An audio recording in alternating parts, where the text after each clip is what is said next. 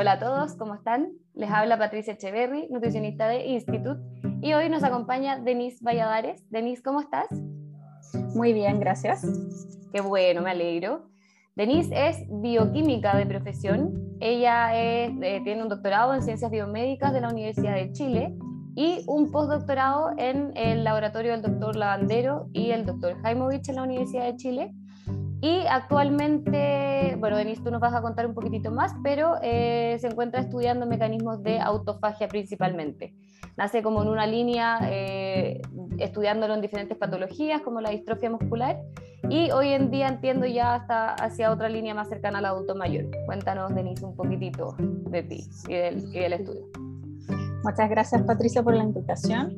Y sí, nos, yo partí eh, haciendo tanto mi doctorado como postdoctorado eh, en distrofia muscular de Duchenne, que es una patología, a pesar que es poco común, pero súper importante porque nos permite entender cómo los mecanismos, cómo funciona el músculo y cómo este se puede deteriorar. Y de ahí hice el salto ¿cierto? hacia eh, eh, adultos mayores, personas mayores, por lo mismo, porque son muy parecidas en ese sentido, porque si uno lo piensa, ¿cierto? Eh, a nivel muscular, el envejecimiento está relacionado con una disminución de la función muscular, muy parecida a la distrofia, pero un tiempo un poco más largo. Así que empecé a ver, bueno, qué, son, qué es lo que se sabe y no se sabe de de la función muscular a medida que envejecemos. Y una de las cosas que se sabe, eh, bueno, cuando empecé no se sabía mucho y se sabía principalmente en ratón, es que había una disminución de la autofagia. Y eh, la autofagia en sí, ¿cierto? Es como el mecanismo de reciclaje que tienen nuestras células. Si algo falla, la autofagia, ¿cierto? Destruye, por ejemplo, una mitocondria que no está funcionando y al destruir esa mitocondria, el sistema trata de renovar y, y producir una nueva mitocondria. Por lo tanto, ayuda a todo lo que es la renovación del reciclaje de la célula y la autofagia en adultos mayores está disminuida. ¿sí? Y entonces ahí partimos, porque yo ya venía estudiando autofagia de antes, y dijimos, bueno, ¿cuál es la mejor forma de regular la autofagia de una forma fisiológica? Porque el gran problema que tiene la autofagia es que si nosotros aumentamos mucho la autofagia, se produce patologías, por ejemplo, como la atrofia, y si se disminuye mucho, es, eh, se produce la sarcopenia. Entonces, había que regular de una forma muy fina y dijimos, bueno, ¿cómo lo vamos a lograr? O sea, si lo hago porque hay fármacos que lo pueden regular, si lo regulo mucho, vamos a producir más destrucción. lo... Entonces, era como, ¿cómo lo hacemos? Y dijimos, bueno, la única forma eh, que está descrita de poder regular la autofagia es el ejercicio. Entonces ahora estamos en el estudio de, donde me gané un fondo de iniciación y que estamos viendo cómo el ejercicio puede activar la autofagia en adultos medios. Perfecto. Entonces, a modo de resumen, un poco, la autofagia es un proceso, entiendo, natural, que se da obviamente en todas las personas, en, todo el proceso del ciclo vital, eh, pero especialmente ya se empieza, como algunos procesos, se empieza a ver alterado un poquitito claramente en patología o eh, ya en el adulto mayor empieza a disminuir este especie de recambio, digamos, celular, de organelos, etc. Exacto. Y lo que hoy en día entonces tú estás viendo es cómo el ejercicio, más allá de los fármacos, más allá de todo, podría regular, me imagino, para aumentar entonces esta autofagia. Aumentar la autofagia, exacto, porque en realidad lo que hace el ejercicio, ¿cierto? Es eh, hacer un estrés a la célula muscular y ese estrés va a hacer que se active la autofagia. Entonces, una sesión aguda de ejercicio va a subir, ¿cierto? Un poco la autofagia. Lo que estamos haciendo ahora es entrenar los adultos mayores, las personas mayores, por 12 semanas. Y la idea es al final de esas 12 semanas que los niveles basales de autofagia que estaban disminuidos puedan aumentar. O sea, ojalá para nosotros el mejor resultado es que llegaran a niveles muy cercanos a jóvenes sedentarios, ¿cierto? Nunca un joven entrenado, pero que sí llegue un poco a los jóvenes entrenados y, y, para eso el estrés tiene que ser mayor. Así que nuestras personas mayores las últimas 4 a 6 semanas tienen que estar haciendo ejercicio, en este caso bicicleta, que es lo más eh, seguro para ellos, en un 70 o un 80% de su capacidad máxima. Perfecto. Eso es nuestro, es nuestro eh, fin, que ellos hagan alta intensidad para que se active más la autofagia. Claro. Ah, eso te iba a preguntar, como particularmente estamos hablando de ejercicio que activaría este estrés oxidativo, eh, justo te iba a preguntar eso, ¿es más ejercicio de resistencia, ejercicio, eh, algún tipo, algún protocolo particular o siempre y cuando sea sobre X intensidad ya estaría activando procesos? Hasta el momento se ha visto, la gran mayoría de los estudios que eh, está hecho de autofagia ejercicio están hechos en ratones y muy poco en humanos. ¿Sí? Y en, en, el caso de ratones se ha visto que más se activa eh, la autofagia con ejercicio aeróbico que con ejercicio de resistencia. ¿sí? Perfecto. Eh, en modelos jóvenes, eh, poco, poco, poco, poco hay en, viejos. ¿sí? Y en el caso de los resultados en humanos, eh, lo único que hay de ejercicio autofagia son en atletas, por ejemplo, en ciclistas que hacen ciclismo eh, por dos horas y en un grupo hicieron a baja intensidad, entre 50 y 60, y un grupo que hizo entre 70 y 80. Y la activación de la autofagia fue mucho mayor en las que hicieron dos horas de, eh, de bicicleta al 70-80%. Entonces, igual se necesita como un estrés mayor para que haya activación de la autofagia. Claro, perfecto. Súper, hubiera pensado que ambos quizás activan de la misma manera, es bueno tener esta, esta diferenciación porque también uno podría pensar si el, el de fuerza, entrenamiento de fuerza, eh, activar a la autofagia de la misma manera, tendríamos este doble beneficio de prevenir sarcopenia, eh, mejorar. sí. claro, pero, pero yo creo que más que nada porque faltan estudios. Yo, eh, en, yo postulé al fondo de iniciación dos veces. La primera vez fue como veamos realmente cuál de los dos activa más. Entonces, propuse eh, hacer la comparación entre aeróbico y de fuerza, me dijeron, no, usted es muy ambicioso. Así que, que quédese con uno de los dos y me tuve que quedar, ¿cierto? para poder ganarlo con quedar con el que tenía más información. Pero yo creo que se podría encontrar como el protocolo de ejercicio de fuerza, quizás eh, hasta el agotamiento, porque no hay, o sea, los ejercicios que de fuerza que hicieron fue como de baja intensidad, entonces quizás hasta el agotamiento, con más repeticiones, entonces ese estudio en sí como más fino de cuál sería el mínimo de RM para activar la autofagia no hay. Claro. Sí, es un estudio que nosotros lo tenemos pensado, pero es más difícil ganarse un proyecto y no hay datos antes, entonces ahí me tuve que quedar con uno de los dos y yo de verdad quería hacer los dos. por, lo mismo que, por lo mismo que dices tú, ¿cierto? Si sabemos que el ejercicio de fuerza puede aumentar eh, masa muscular, ojalá que además pudiera ser a través de la autofagia. Claro. Pero claro, no, no, hay nada todavía, pero yo creo que sí, pero como intensidad es muy alta. Claro, perfecto.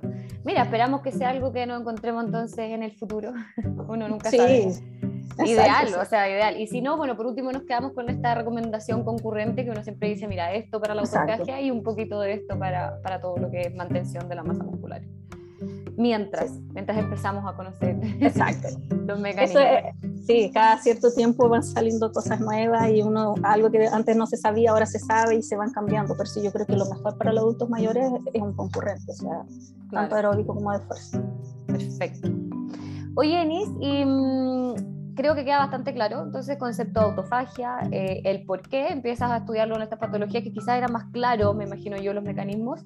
Después cursas hacia el adulto mayor. Em, sin embargo, me quedan pequeñas dudas eh, que conversábamos fuera de, la cámara. Em, por ejemplo, la autofagia es un tema que está muy relacionado con el ayuno intermitente. Van generalmente de la mano, se, se escuchan como entrelazados estos términos. Cuéntanos un poquitito qué, qué has visto en esta línea. Sí, eh, es súper importante porque creo que eh, hablar de este tema porque muchas personas eh, ya están hablando que el ayuno intermitente activa la autofagia, etcétera, pero hay un montón, o sea, de estudios en humanos con ayuno intermitente mirando autofagia en sí casi no hay, son muy pocos y en realidad miden autofagia muy por encimita y en realidad no se sabe, ¿sí? Pero sí, si uno piensa como la forma en la que se puede activar la autofagia, probablemente sí. Pero es difícil porque uno depende, ¿cierto? La autofagia también está relacionado con eh, la cantidad de energía que tenga la célula, ¿cierto? Entonces, si el día anterior, por ejemplo, yo me comí, no sé, fui a un asado y comí de todo, no sé, me tomé un par de cervezas, va a costar, ¿cierto? Aunque yo haga hay un intermitente al otro día, la activación de la autofagia porque voy a tener todavía energía circulante porque comí mucho el día anterior. Entonces, para esa persona quizás el ayuno intermitente, la autofagia se va a iniciar, no sé, a las 20 horas, o una persona que tuvo, no sé, entrenó y además comió poco, quizás la autofagia va a activarse mucho antes. Entonces, eso de decir que no, a las 18 horas se activa sí o sí la autofagia, no es seguro y no hay ningún estudio que haya hecho un análisis tan específico del momento en que se activa la autofagia por el. En humanos casi no hay. Hay un poco más en ratones. Y tampoco, y es un estudio que tenemos pensado acá en el laboratorio junto con Matías Monsalves, de verlos principalmente primero en ratón, ¿cierto? Y analizar diferentes tejidos, porque uno asume que la autofagia no se va a activar de forma igual en todos los tejidos, porque por ejemplo el hígado y el músculo tienen glicógeno, entonces podrían utilizar, ¿cierto? Ese glicógeno antes de activarse la autofagia, y quizás la autofagia se activaría primero, no sé, a nivel cerebral, porque no tiene depósitos de energía, ¿sí? Entonces, como ese estudio tan fino de decir, mira, ¿qué, eh, ¿cuándo se activa? Uno, ¿en qué horario? ¿Y en qué tejido se activa primero? Probablemente el músculo debe ser uno de los que se active más tarde porque tiene una cantidad de glicógeno importante que no permitiría la activación de la autofagia tan luego. Entonces, no hay ese estudio. Uno asume que puede activarse, sí, pero va a depender de muchos factores. Entonces, eh, decir así como de frentón que se activa a las 16 horas, a las 18 horas, eh, no se puede. Y también tenemos lo mismo que conversamos antes, ¿cierto? Estas personas que hacen ayuno de un mes, por ejemplo, lo que van a tener es una eh, autofagia tan activada y las, esas personas pueden perder masa muscular. Porque eh, ya la autofagia no está funcionando como reciclaje, sino que estaríamos como en, el ejemplo de la atrofia. O sea, se activa tanto la autofagia que va a empezar, ¿cierto?, a obtener energía, porque la autofagia también se activa para obtener energía, ¿cierto? Si yo no tengo energía, como el caso del ejercicio, ¿cierto?, de alta intensidad, no tengo energía, la autofagia va a empezar a destruir proteínas, lípidos dentro de la célula para obtener energía. Entonces, si no tiene ese músculo, ¿cierto? Se va a activar la autofagia y va a obtener la energía del propio músculo, entonces esa persona va a tener una atrofia muscular, ¿cierto? Una pérdida de masa muscular, no sé si atrofia, tal como, como una alta pérdida, pero va a perder masa muscular. Y se notó, y yo siempre doy el ejemplo del caso de esta persona, esta mujer que hizo y mostraba todos los días eh, fotos de su ayuno de un mes y se le notaba en la cara que había perdido masa muscular, o sea, estaba chupada, los brazos ya no tenía, entonces es peligroso eh, hacer esto y, viendo, ¿cierto? Quizás uno ya lo, como que lo intuye, ¿cierto? Pero viendo más molecular uno dice, pucha, claramente la autofagia aquí, en vez de ser benéfico como lo vamos tratando de hacer para los adultos mayores, se transforma en algo deleterio, o sea, va a perder masa muscular y, y, eso no es bueno, o sea, ya sabemos que la masa muscular es importante para tener un buen envejecimiento, entonces eh, hay que ser bien cuidadosos con eso, el ayuno intermitente se ha demostrado que es bueno. Eh, sobre todo las personas que tienen eh, em, eh, obesidad, ¿cierto? Un poco de sobrepeso, pero es por un cierto tiempo, o sea, no puede ser también para siempre, o sea, hay que tener una justa medida y, por eso que es tan difícil estudiar la autofagia, o sea, claro. es súper complejo. Qué importante acotación, Denise, porque efectivamente claro, uno cuando lo escucha tiende a escuchar justamente uno de los principales, te diría yo, beneficios del ayuno, dejando más de lado como la composición corporal, tiende uno a escuchar ayuno y principal beneficio la autofagia. Efectivamente, como dices tú, claro, empezar desde la base que estudios en humanos poco, eh, mm. después, particularmente, qué tipo de ayuno, porque también la gente habla del ayuno como, como un cualquiera, siendo que estamos viendo que es muy preciso, o sea, las horas, la cantidad de eh, ingesta calórica el día anterior, etcétera. Entonces, es tanto lo que lo regula que no solo hay poco conocimiento en humanos, sino que tampoco va a depender del tipo de ayuno que lleve esa persona, eh, y junto con, claro, los diferentes factores como ejercicio, me imagino que entre mujer-hombre, vemos que todos estos factores que lo regulan son tan precisos, estos, estos mecanismos fisiológicos, que efectivamente es una fina línea entre que eh, el beneficio eh, me paso para un lado o simplemente, claro, lo tengo disminuido este mecanismo. Entonces, qué importante hacer estas siempre acotaciones porque uno tiende a escuchar, eh, y, justamente esta yo creo es la razón de los podcasts, uno tiende a escuchar em, en las ciencias de lo que a veces uno poco entiende en diferentes áreas, y a mí me dicen ayuno, autofagia, eh, creo que pocas personas también llegan a entender lo que es la autofagia, mm. pero se escucha como una especie de beneficio, y yo digo longevidad también, también he visto que se asocia a eso, entonces, listo. Y claro, al final del día puede ser mucho más deleterio, creo yo, de lo que podría llegar a ser benéfico en muchas personas. Exacto.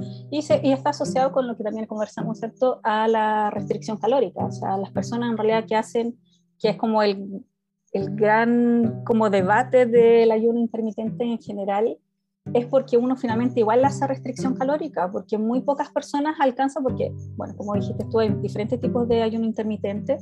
Nosotros recién hicimos un estudio que ahora está en revisión con ayuno intermitente con personas con sobrepeso, en el cual ellos hacían eh, el protocolo de 16 horas durante la semana, tenían que comer sus tres eh, comidas, igual se restringían en calorías, porque obvio, entre el, el desayuno y la cena, a veces comían menos porque en realidad no, no, te da eh, o no te da hambre. Y finalmente tenían libres eh, viernes en la noche y sábado en la noche, que es donde uno siempre sale a carretear, ¿cierto? Uno o va a cosas familiares, donde come, y siempre ha sido el problema, ¿cierto?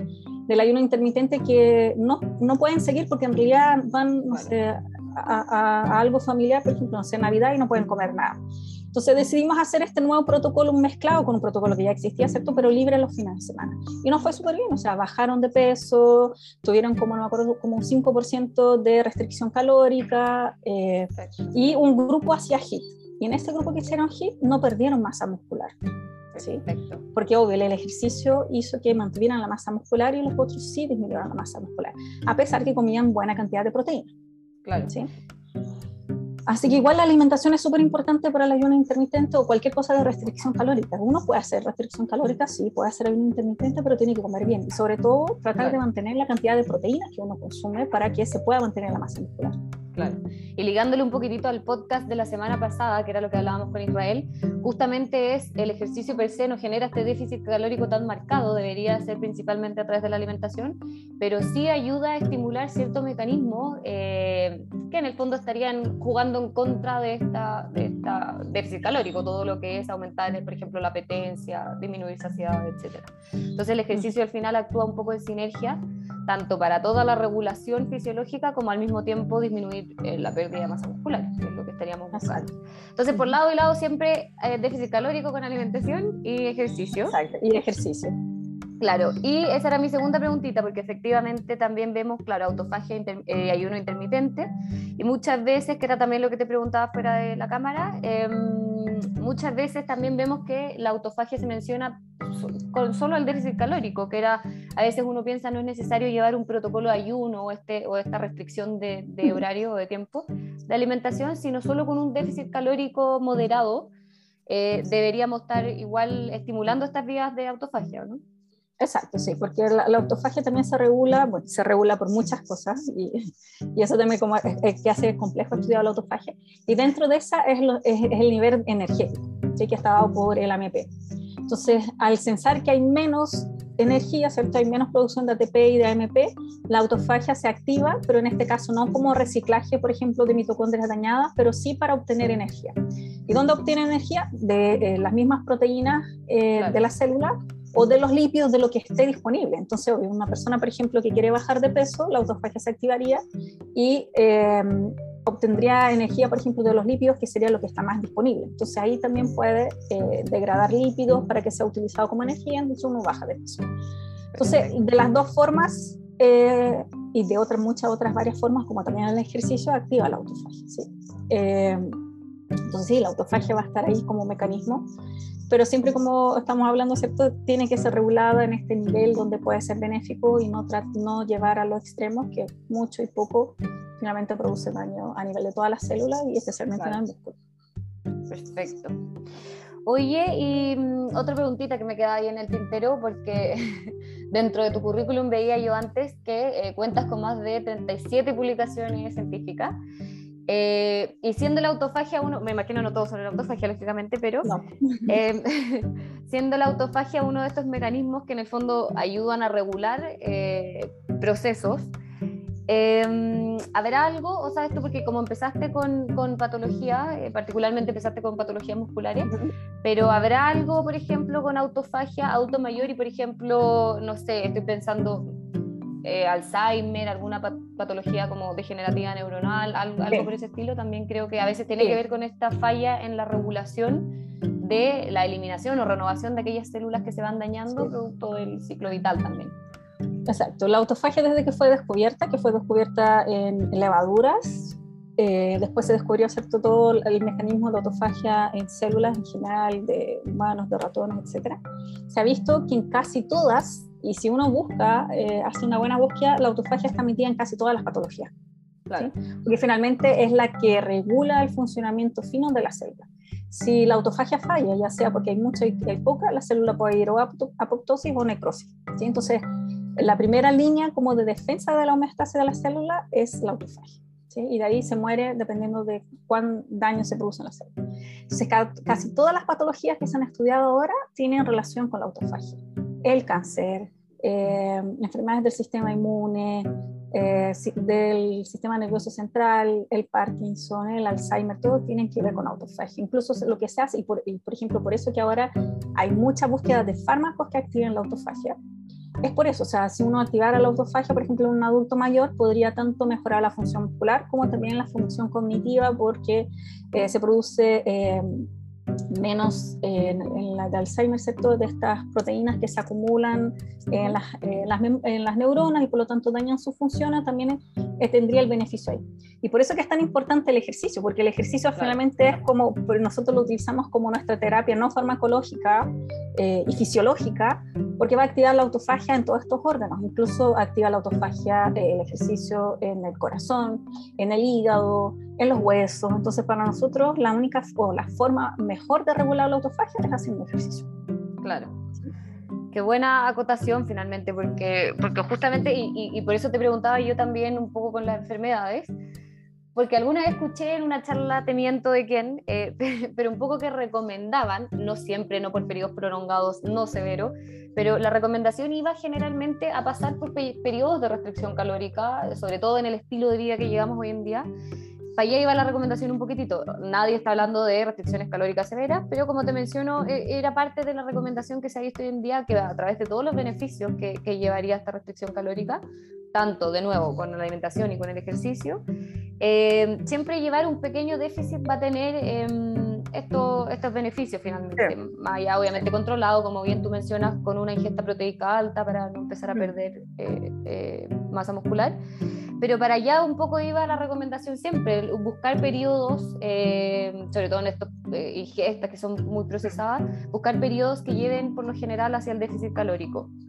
¿Estaría de acuerdo un poquitito con eso? Sí, sí, sí, sí, en general, porque además si uno piensa, todos estamos en superávit de, de calorías, o sea, entonces cualquier baja de caloría estaría activando y se ha visto en estudios prolongados, sobre todo en ratones y, en algunas eh, mediciones que se han hecho también en humanos que hacen estos seguimientos, sobre todo en Europa, de 5, 10 años de personas y ven cómo tienen su consumo y también relacionado con diferentes tipos de dieta, la mediterránea, ¿cierto? Es mucho mejor porque obvio tienen un consumo más de frutas y verduras y eso hace que las calorías sean menor. Entonces, se ha visto diferentes tipos de estudios, tanto animales como humanos, que la restricción calórica sí aumenta, ¿cierto?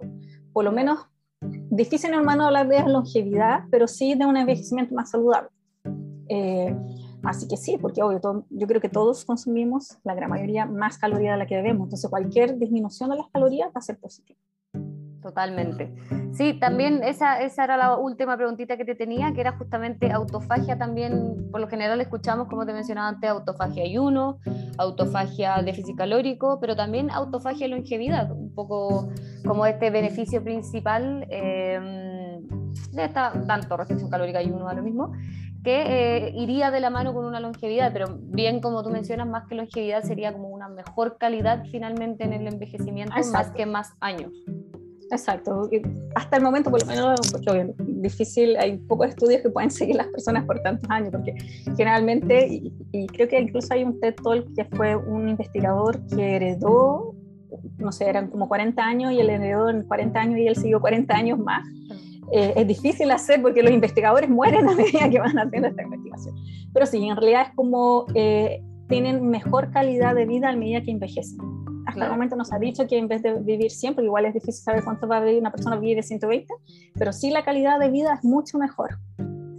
Tienen menos patología, toman menos medicamentos, son más independientes, entonces envejecer de esa forma, o sea, tener 90 años y en realidad no depender de nadie, no usar bastón, no tomar mil pastillas por día, eso es como la mejora de la calidad durante el envejecimiento, más que vivir más tiempo, porque claro. yo creo que, yo creo que nadie quiere vivir 120 años, ni menos si uno está postrado o sentado en una silla que en realidad necesita de alguien para moverse a todos lados. Entonces, más que nada, eso es como tener un envejecimiento saludable, que sea independiente.